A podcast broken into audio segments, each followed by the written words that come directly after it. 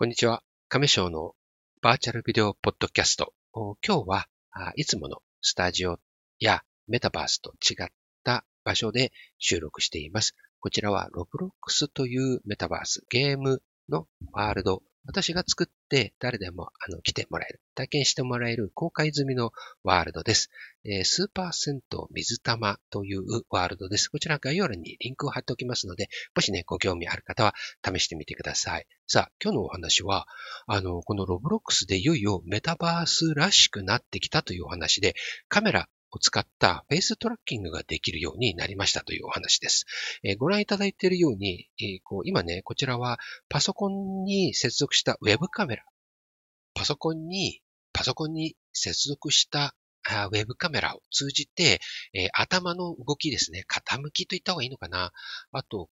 えー、口もね、これちょっと私が選んだこのアバターのね、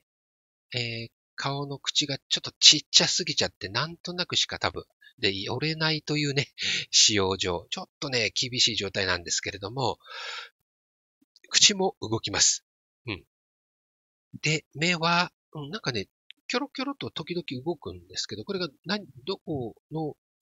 捉えて動いているのかちょっとわからないんですが、えー、目、目の、目を捉えてるっていうのかな？目を今ギョロギョロしてみていると、ちょっとなんだ、やっぱり目を捉えてるのかな？ちょっとどどうなんだろう。なんかね、カメラに寄りすぎちゃってもダメみたいなので、そこが、あ、どどういうふうにやっている仕組みなのかはちょっとわからないんですが、とりあえず、傾き、うなずき、などは、あと回転か、は捉えているようです。で、左上にね、その今捉えているよっていうのがね、ちっちゃい窓で、えー、映っているんですけども、うん。えー、こういうことができるようになったよという話です。うん、今まではね、ゲームとしていろいろその、アバターがね、動き回って、えー、いろんなことができましたけれども、うん、音声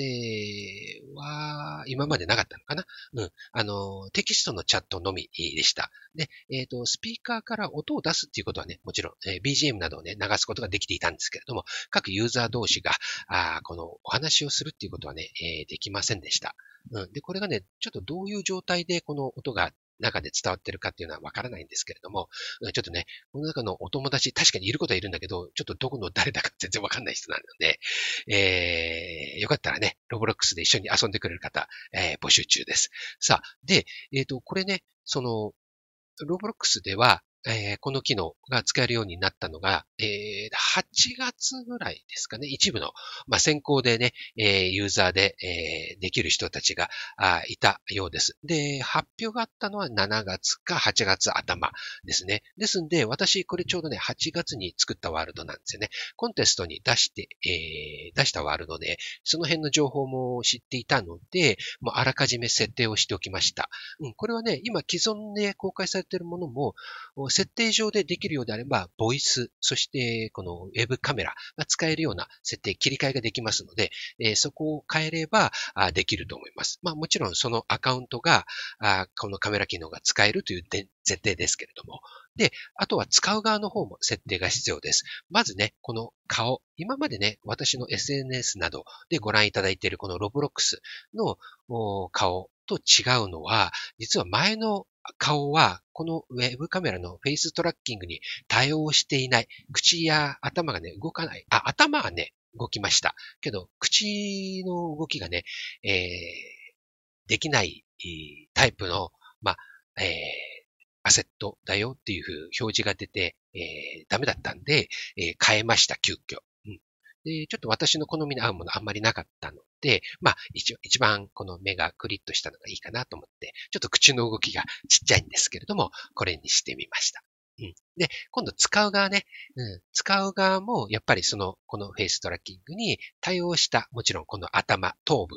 を使うということと、それと使うときにもやっぱりこのボイスと、えー、カメラの設定、ウェブカメラを使うよという設定が必要です。それと、あと、うん、あの、ロボロックスはね、スマートフォンでもできるんですけれども、えー、私がやってみた iPhone 8では、えー、この機能使えませんでした。うん、え、ー、と、設定自体が、え今までと変わらなかったというのが正しいでしょうか。新しいスマートフォンで、こういったカメラの機能が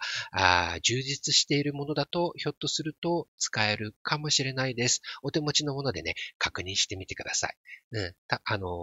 ースマートフォンの内側のインカメラを使ってね、できるかもしれないです。ちょっとこの辺はね、えー、まだこれからかもしれませんが、えー、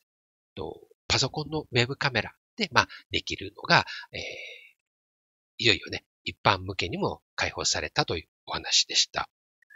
で、えー、あとは、そうですね。で、あの、このアバターなんですけれども、うん、この今回のね、このフェイストラッキングに合わせて、えー、ちょっとデザイン変えようかなと思ったんだけど、もうちょっとね、シュッとした、えー、アニメというデザインのタイプがあるんですけれども、うん、私のあまり好みに合うようなものがなかったので、今回は、えー、このね、頭だけ、えー、変えるという形に戻しました。うん、しばらくこれになるかな。ああとは、まあちょっと自分で作ってみて、アップできれば、うん、それに変えていこうかなと。うん、髪型と、頭部なんとかできないんだ頭部って結構でも難しいかな。どうやって作ってるのかって今、まだよくは分かっていなくて、えー、簡単なね、こう、なんですか、物体？えー、立方体とか四角とかね、えー、かまぼこ型とかね、そういうものをポンとアップするっていうのはやっとできるようになったんですが、うん、このね、例えば人の動きみたいな、こんな、それこそフェイストラッキングができるようになる、うこのアセットを作るというのはちょっとなかなかハードル高いかもしれないですね。いつになるかわかりませんが、挑戦してみたいと思います。今日のお話は以上です。最後までお付き合いいただきありがとうございました。では、またお会いしましょう。これね、えー、このフェイストラッキングやってる間はね、リアクション、リモート、リえー、エモートがね、できないそうです。ですね、この顔の頭の動きでコミュニケーションしたいと思います。では、